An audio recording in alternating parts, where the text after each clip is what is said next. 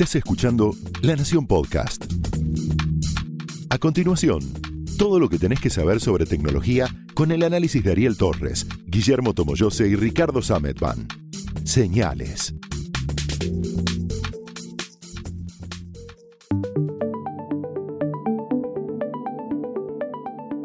Hola, ¿cómo están? Bienvenidos a Señales, el podcast de tecnología de la Nación. Yo soy Ricardo Sametban. Yo soy Guillermo Tomoyose. Y yo soy Ariel Torres. Y hoy vamos a hablar de un tema que mm, ya por lo menos llama la atención y es que eh, en China decretaron cuánto tiempo pueden, ya lo habían decretado de antes, de hecho lo redujeron, la cantidad de tiempo que pueden jugar los pibitos menores de 18 años eh, con la computadora, o con la consola, o con lo que ahora vamos a ver de, qué se trata. ¿Es así o no, Richard? Claro, había una decisión de 2019 que había empezado a restringir el tiempo en el que eh, los chicos podían pasarse jugando videojuegos y ahora a partir del 1 de septiembre de 2021 Solamente tienen tres horas para jugar por semana. Pueden jugar entre las 8 y las 9 de la noche los viernes y los fines de semana y los días feriados, eh, según eh, avisó la Administración Nacional de Prensa y Publicaciones de China. O sea que son tres horas por semana para jugar eh, con los videojuegos, comparando con 2019, que tampoco era una, una locura, tenía hora y media por día y tres horas en, en los feriados. No es que pasaron de la nada esto, sino que ya venían bastante restringidos, pero ahora le, lo refuerzan un poco más, le ajustan un poco más la tuerca en contra de lo que en algún momento el gobierno chino definió como el opio espiritual y definió a los videojuegos como una droga electrónica. Después es, hay mucha discusión también sobre esto porque es algo que publicó y después borró el gobierno chino en su este, evaluación de cómo denominar a las, al videojuego y al hecho de que eh, los chicos en China, como en todas partes del mundo, pasan muchas horas eh, jugando videojuegos. Está bien, vamos a rebobinar un poquito porque hay una cantidad de cosas que dijiste que, parecen, digamos, normales, aceptables. La primera es, está prohibiéndole a los chicos jugar en sus casas. Sí, está prohibiéndole jugar en sus casas. No en la escuela. No, no, no, no, no. Se mete en, el living de la casa, se mete en la habitación del chiquito en su casa en China. Esto es lo que hace el gobierno. Incluso lo que hace es implementar, o sea, obliga a las compañías que desarrollan los videojuegos a implementar un sistema de reconocimiento facial de tal manera que los chicos se tienen que identificar como tales cuando quieren jugar el juego, si no el juego no se, no se desbloquea. Porque obviamente echa la ley, echa la trampa en cuanto primero dijeron sobre este sistema de bloqueo a los chicos, dijeron, bueno, pero fenomenal. ¿Cómo me doy cuenta si es un chico o no? Porque obviamente no, no se trata de una cuestión de confianza que evidentemente el gobierno chino no tiene. Entonces lo que implementaron es un sistema de reconocimiento facial. Vos tenés que validar tu identidad para jugar y en función de cuál sea la identidad que esté validada, si es un adulto o un menor de edad, es el tiempo que el sistema te va a permitir jugar. Los adultos pueden consumir todo el opio que quieran, entiendo. Sí, porque supuestamente entre que tienen 17 años y 364 días, y 17 años, o 365, mejor dicho, y 18 años, eh, o 366, digamos, em, tienen la responsabilidad suficiente como para manejar, controlar sin problemas cuánto tiempo cuánto tiempo juegan. Obviamente tiene que ver con eh, lo que un montón de otros de otras cuestiones eh, afecta, que es la mayoría de edad. la limitación eh, está para los menores de edad. Está bien, dejando de lado la definición de droga electrónica, dejando de lado el hecho de si es edificante o no para los niños el jugar todo el día con la computadora, con la consola o no, cosa que vamos a hablar después. Em, ¿qué, opinan de esto? Una de las cosas que me llamó la atención es que son este tipo de medidas que solamente pueden llevarse a cabo en países como China. Puede sonar una obviedad, pero también tiene su, correlato con otro tipo de servicios digitales que eh, se desarrollan en, el país asiático, por el tema de los buscadores, las restricciones que, tienen a la hora de, mostrar los resultados en determinados tipos de búsquedas y eso ocurre básicamente porque las compañías tecnológicas radicadas en China tienen una fuerte regulación de parte del Estado a la hora de operar y ofrecer sus servicios. está bien, igual ahora, perdón, que te interrumpa, perdón que te interrumpa. Acá no está regulando solamente eh, a un conjunto de compañías y de servicios y tal. Lo que está haciendo es regular la vida dentro de la casa de las personas. Eh, pero bueno, nada, sí, es verdad lo que estás diciendo. ¿Qué más? No, y que es justamente una de las cosas que, se estaba viendo y que hacen posible este tipo de, medidas es justamente que las compañías tecnológicas tienen que operar bajo las reglas que le impone el gobierno y no es de la misma forma que ocurre en países como en Estados Unidos o en, otros mercados occidentales donde tenés una regulación, tenés una serie de recomendaciones, tenés entidades que dirimen temas más enfocados tal vez en presencia en el mercado, dominio, monopolio, pero no en este tipo de, situaciones porque son mucho más engorrosas o por diferencias culturales también, porque en China se establece de otra manera el uso de, y el acceso a la tecnología. Sí, eh, una cosita, yo no estaría tan eh, dispuesto a llamarlo a esto diferencias culturales tan alegremente. El, me parece que son dos modelos sociopolíticos perfectamente recortados, distintos eh, e incompatibles. Quiero decir, en la Constitución argentina se dice que dentro de tu casa vos tenés libertad de hacer lo que se te dé la gana. En tanto no le jodas la vida a otros, vos tenés la eh, libertad de, vos, tus hijos, quien sea, de eh, estar todo el día con los jueguitos. Si está bueno o no es otra cuestión. A mí me parece una locura que los chicos estén solamente con los jueguitos todo el día, está todo bien, pero me parece una, una locura de un orden todavía mayor que sea el Estado el que me imponga, porque además no es que te, te sugiere propedéuticamente que tus chicos no jueguen. Chat le ponen el, eh, el eh, reconocimiento facial, o sea, es es tremendamente distópico desde nuestra visión del mundo. Me parece que no tiene que ver con la diferencia cultural. Digo, en, diferencia cultural por ahí está en otra parte, pero no, no en esto. Esto es que el Estado está diciéndote que tus hijos pueden jugar tres horas por semana los jueguitos. Ya está, fin, hacia algo que no solamente en Estados Unidos, como vos mencionaste, sino en Estados Unidos, Dinamarca, Noruega, Suecia, Francia, Argentina, Chile, sigue la lista, Canadá, Alemania, sigue la lista. Eh, algo que es potestad de los padres, una responsabilidad de los padres y en última eh, instancia va a tener consecuencias sobre sus hijos lo que los padres hagan, acá es del Estado. Y además, por eso yo pregunté, porque no lo sabía, digamos, la cuestión es cómo hacen para controlarlo, porque si no lo fiscalizan no sirve para nada. Es decir, que jueguen tres horas por día, los pibes van a seguir jugando cuatro mil.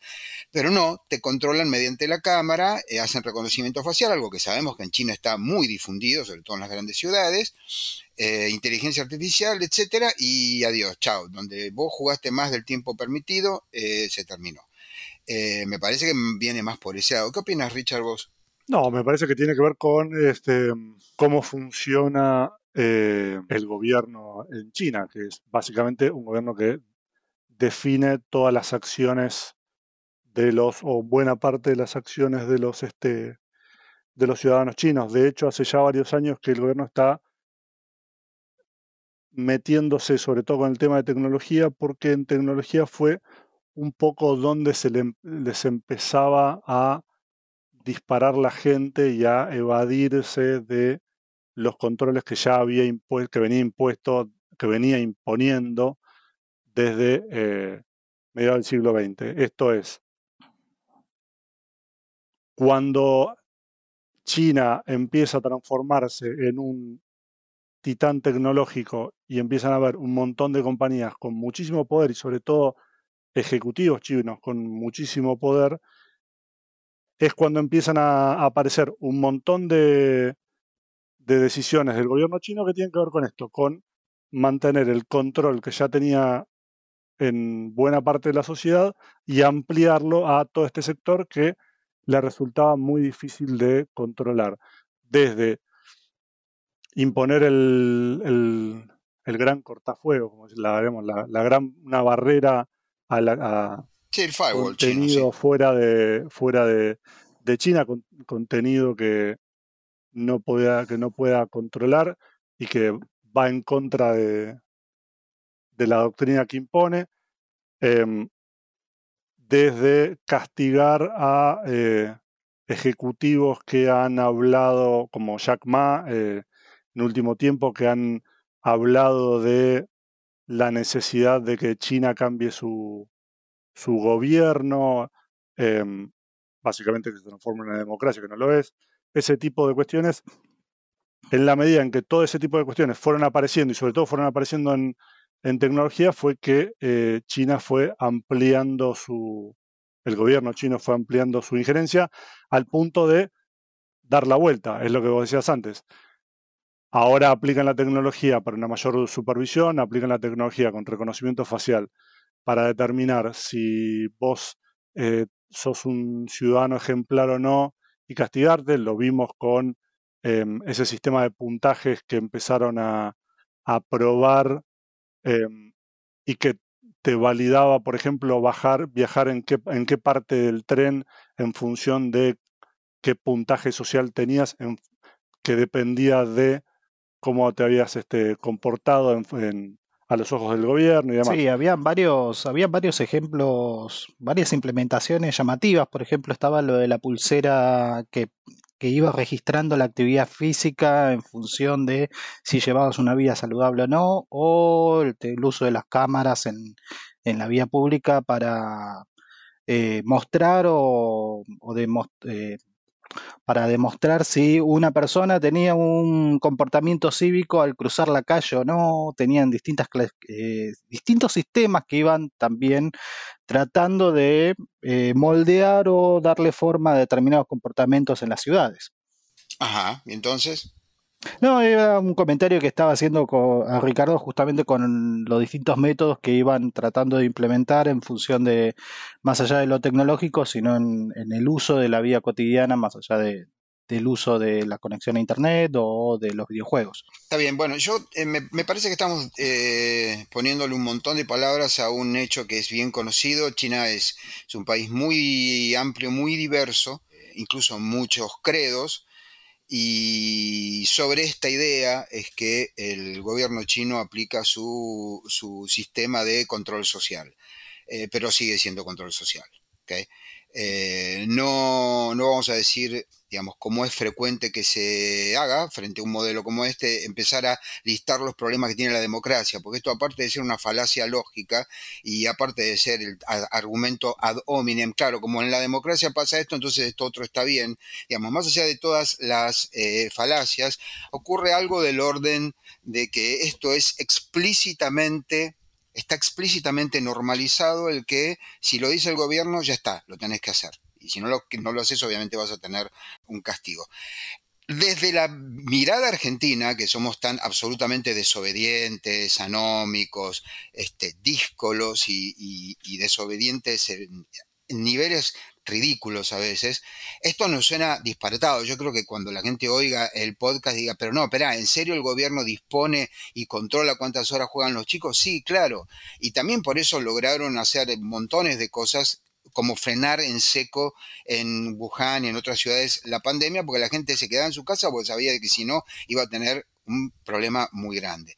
Pero insisto, estamos llamando al control social con un montón de palabras, pero a la larga es control social y es un modelo de mundo que a nosotros nos parece rarísimo, Más allá de, de cualquier otro análisis que hagamos, es un modelo que nos parece rarísimo, lejano, que se intentó imponer más de una vez, pero la Argentina y otros países, digamos, pero la Argentina en particular es, tiene esa cosa latina, tal vez porque los latinos fueron los primeros en, crear leyes y códigos y demás, tenemos esta cosa de, ser eh, particularmente eh, alérgicos a que el Estado se meta adentro de tu casa. O sea, yo entiendo que el Estado me diga, mira, andar matando gente está mal, pasar semáforos en rojo está mal, y en medio de una pandemia está mal circular y, eh, salvo que seas un esencial, o o eh, reunirte en bajo techo, más de 10 personas. Yo todo eso, digo, lo entiendo y está bien, pues se llama sociedad organizada, no podría funcionar de otro modo. Pero que se meta en tu alcoba, digo, recordemos que, por ejemplo, China, debido a la superpoblación que tenía, también tuvo un control acerca de cuántos hijos podías tener. Que ahora esto cambió hace poco, si no me falla la memoria. Es así, ¿no, Richard? Sí, cambió hace poco. Tenía, tenía el límite de una un hijo por matrimonio, sí, un hijo por matrimonio. Em, y ahora, como digamos, la, necesitan que la, la, población mantenga un ritmo de crecimiento que no está teniendo, lo ampliaron a dos, creo, si no me equivoco. Lo que es seguro es que es que cambió recientemente. Está bien, pero no lo hicieron porque mm, no, lo hicieron porque la gente tenga el derecho a tener cuantos hijos se les dé la gana, sino eh, porque en todo caso lo necesitan. Pero quiero decir, hay ciertas decisiones que para nuestro modelo de mundo, insisto, es un modelo de mundo, desde mi punto de vista es el modelo de mundo más humano, de, esta es mi opinión, desde mi punto de vista hay ciertas decisiones que son personalísimas. Vos podés decidir hacer lo que se te dé la gana dentro de tu casa eh, si no estás haciéndole daño a nadie, incluso pasarte todo el día con la consola este, jugando con, eh, con un jueguito. O tener los hijos, la cantidad de hijos que quieras, etcétera, etcétera. Me parece que son decisiones que en nuestra constitución, nuestro modelo de mundo son personalísimas. En el modelo chino esto definitivamente no es así eh, y, creo que es, nada, es, es como ahí sí uso la palabra que usó Tomito, que es ver esto, ver esta foto, leerlo en algo que nos concierne, como los videojuegos, que es más cercano a nosotros, es un choque sí cultural muy fuerte. O sea, a mí me parece increíble, realmente increíble. O sea, no, no, no, puedo comprender cómo eh, hay ciertas libertades que no, se tienen. ¿Me ibas a decir algo, Richard? No, eso que, que para nosotros es todo, ¿no? Vos empezaste a decir algunas cosas, yo digo, todo es, como incomprensible desde el, desde el vamos, que es que mm, es un país que no puede elegir su, la manera en que se gobierna, pero digo, no vamos a descubrir que, que China no es una democracia ahora. Lo que sí es un ejemplo más, lo mismo que el filtrado de contenido. Digo, yo no puedo, no puedo entrar a los sitios que a mí que yo quiera, sino que tengo que dependo solamente de una cierta lista de sitios aprobados y demás, o al menos hay un montón de sitios que no están aprobados y van a estar filtrados.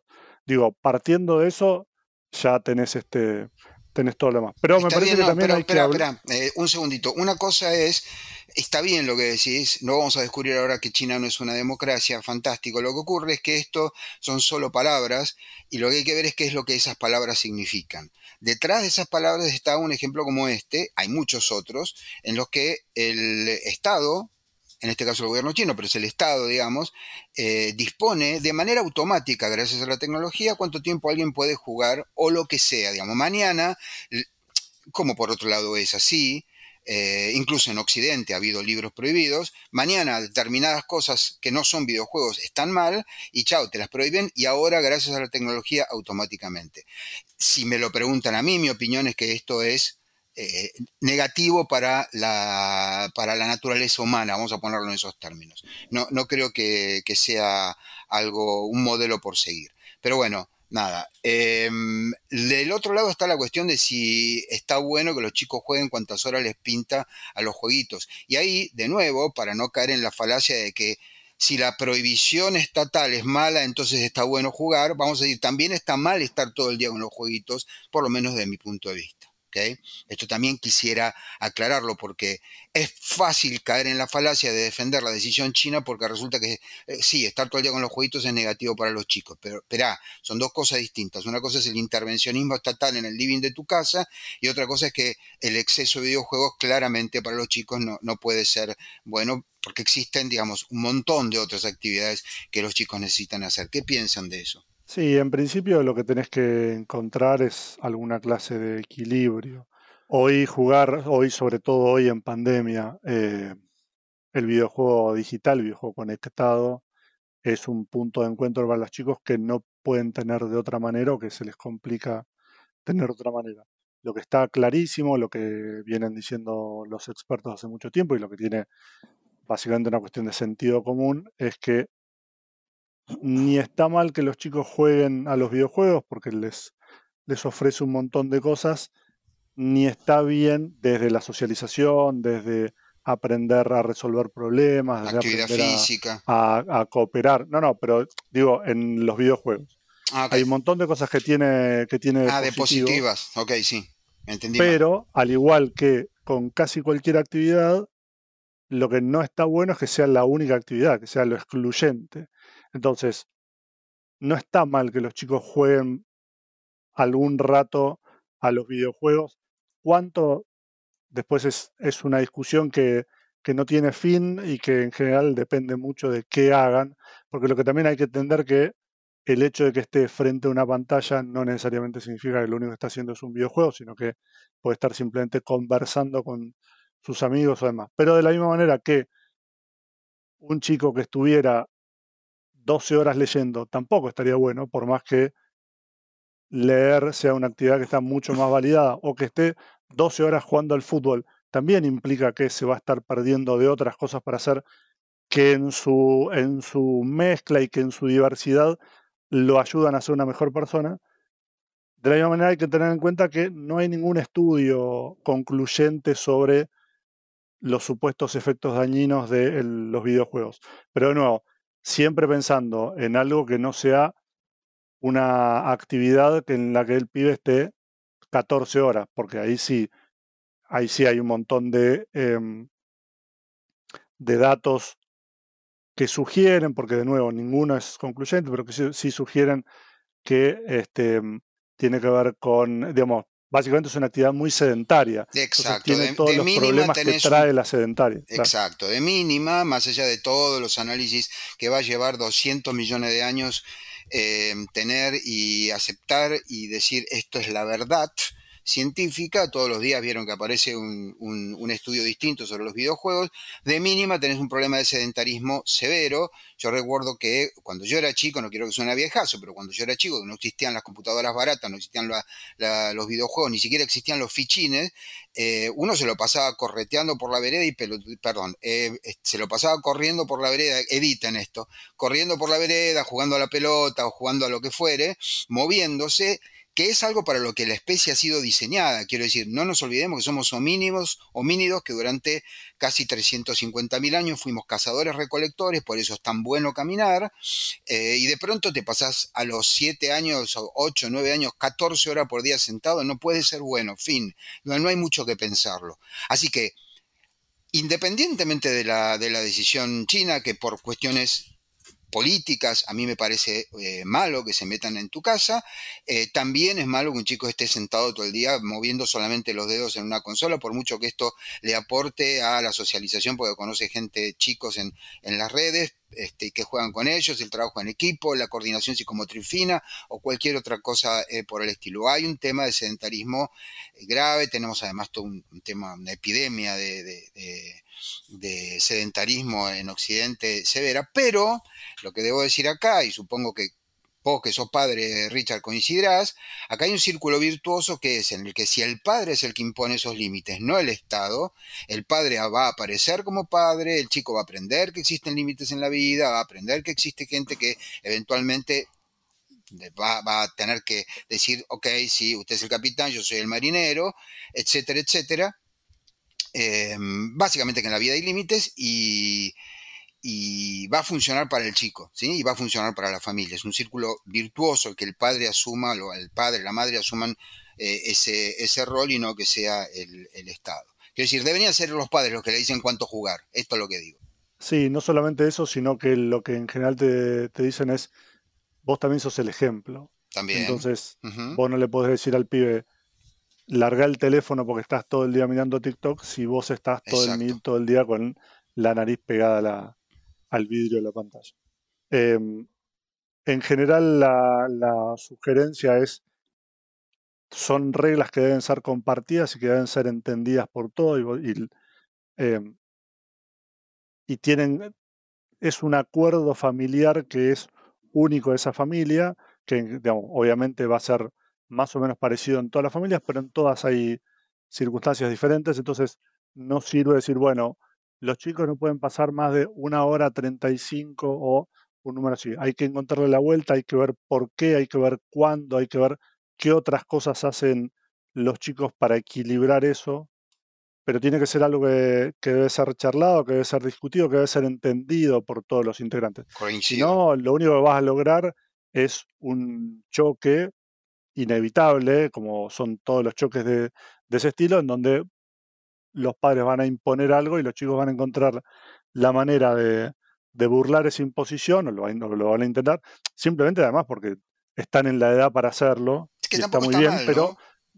¿no? claro, está, está muy bien, pero no, pero no te sirve, no te sirve para lo que vos estás intentando lograr, que es que los chicos, digamos, reciban algo de algo de luz solar y no de solamente de la de la, de la pantalla. Sí, eh, ahí nos meteríamos en una cuestión todavía más compleja que excede por mucho nuestras, por lo menos las mías, mi capacidad y la, de este podcast, que tiene que ver con que la, educación en chico es un fenómeno muy gestáltico, muy holístico y, por ahí el, el, hecho de que se resista a la a, lo que vos le estás imponiendo, lo ayuda también a conocerse a sí mismo y a reconocer sus propios límites y por ahí a comprender. Por eso, no, me imagino que sí, pero estoy hablando de algo que no, no es, no, no está en mi formación y por lo tanto no, no, quiero hablar de lo que no conozco profesionalmente, eso se lo tendríamos que preguntar a un psicólogo este, especializado en ese tipo de cosas. Lo cierto es que si esto lo decide el núcleo familiar y no un sistema de inteligencia artificial que reconoce rostros y que te corte el jueguito, es, eh, es mucho mejor eh, que, nada, que este, esta idea de, control social impuestos de arriba. Por lo menos esa es, eh, mi mirada. ¿Tienen algo más sobre este asunto, jóvenes? Bueno, es una, es una foto. No, dijo que no, Guille. Editen esto después, por favor. Eh, nada, es una, es una foto de tiempos muy raros que estamos viviendo, muy, muy eh, disruptivos, palabra que está de moda y donde cada, cada grupo humano lo, lo capea eh, como puede. Ya mi, mi, posición creo que es bastante clara. Eh, sí, eso. Me parece que no hay mucho más que se pueda tener en este sentido. O sea, lo que sí hay que tener es una posición respecto de estas cosas, porque no hay una argumentación definitiva en ningún caso, digamos. No se puede demostrar teoremáticamente, eh, salvo que pase muchísimo tiempo y entonces se pueda demostrar que de alguna manera una persona formada por un algoritmo que decide cuándo jugar o no cuándo no jugar es de alguna manera mejor, pero habría que definir en ese punto qué es ser mejor o qué es peor. Yo creo mucho más en la felicidad que en otra cosa. Eh, y, mm, y me parece que también eso daría, abriría una rama enorme de, discusión. Sí, eso es una de las cosas que, yendo un poco más allá de, lo que son los videojuegos y algo estuvo mencionando Ricardo con el tema de las pantallas, es algo que en su momento había surgido de parte de las tecnológicas tratar de ofrecer un medidor de tiempo de uso de pantalla, los, servicios de bienestar digital o los sistemas que eh, Apple también desarrolló de, parte de los dispositivos, pero al fin de cuentas siempre llevar la cuenta de esos números, ver te sirve de una cierta referencia para mantener cierto equilibrio en tu vida digital, pero no es determinante a la hora de tomar una decisión y eso también va a depender mucho de cada persona y también de cada familia tanto para el uso de los dispositivos como para el uso del consumo de los videojuegos. Está bien, pero ahí nos metemos en un modelo que es el opuesto al chino y que por ser opuesto acá se diría es igualmente em, pernicioso para mí, que es concederle a las compañías privadas el control de esto. Cuando las compañías privadas lo que tienen es el interés de que el chico se pase todo el tiempo posible delante de la pantalla. O sea, no, no tiene mucho sentido creerle a alguien que vende jamón crudo que va a tratar de controlar la cantidad de sodio en tu sangre. ¿Entendés? Entonces, eh, me parece que ni tan peludo ni tan pelado como se decía cuando yo, era chico, eh, esa solución tampoco iba a funcionar y la, función, la, solución china funciona por imposición y lo que parece uno advertir en la historia de la civilización, viéndola entera, digamos, de, si mirás desde Asiria y, y, Ibla y Sumeria hasta hoy, es que las imposiciones tienden a funcionar muy mal a largo plazo. O sea, pueden funcionar durante un tiempo, pero al final eh, no funcionan. Es lo único que yo tengo más o menos para ofrecer como, digamos, como juicio acá. Pero en todo caso, las compañías no pueden decidir cuánto tiempo uso su propio producto, porque es nada, es poner eh, al, zorro cuidando el gallinero. Acá creo, insisto, eh, que la, me parece a, mí que la decisión y la potestad debe ser de los padres y eventualmente de los docentes, de los maestros, que son los que tienen esa responsabilidad, los padres son los que decidieron tener esos chicos y sabemos perfectamente que los padres harían cualquier cosa por sus chicos, incluso pelearse con sus chicos por los videojuegos, que para los padres debe ser muy amargo. Ricky, que tiene hijos, nos lo puede decir, o sea, debe ser muy jodido decirle que no a un chico. ¿Entendés? Porque nada, eso debe ser feo. O sea, yo sería un desastre como padre, porque le, diría que juegue todo el día con los jueguitos. Pero digo, me parece. Es, una batalla, es una batalla perdida desde el vamos. Y amarga, aparte, aparte de perdida, e, en cierto punto es amargo, digo, te amarga, te, te, pone mal, es un chiquito, eh, los chiquitos tienen un montón de mecanismos, yo los veo en los hijos de mis amigos que son muy buenos manipulando, eventualmente te, te, lloran como locos y cuando yo digo, pero ¿por qué estás llorando muy serio? Dejan de llorar, parece que tuvieran un switch. Bueno, no importa, lo que digo es, en todo caso, me parece que lo, más justo que sea eh, una, un laburo ese de los padres, ni de las compañías ni del Estado, de los padres y llegado el caso también de los docentes. Pero bueno, creo que hasta acá llegamos con el análisis de esto, hablamos un montonazo. Si les interesa el tema de la gestión de nuestra vida digital, el control del tiempo y la optimización del mismo, les recomiendo muchísimo cómo fabricar tiempo, el podcast que hacen Martina Rúa y Pablo Fernández acá en La Nación. Eh, les dejamos un link en las notas del episodio que tiene muchísimo sobre eso, con consejos, con trucos y con cosas muy bajadas a tierra eh, y no grandes teorías sobre cómo resolverlo, sino realmente cosas muy prácticas. Así que nos volveremos a escuchar cuando hagamos otro episodio de Señales acá en La Nación. Hasta luego. Chao. Adiós.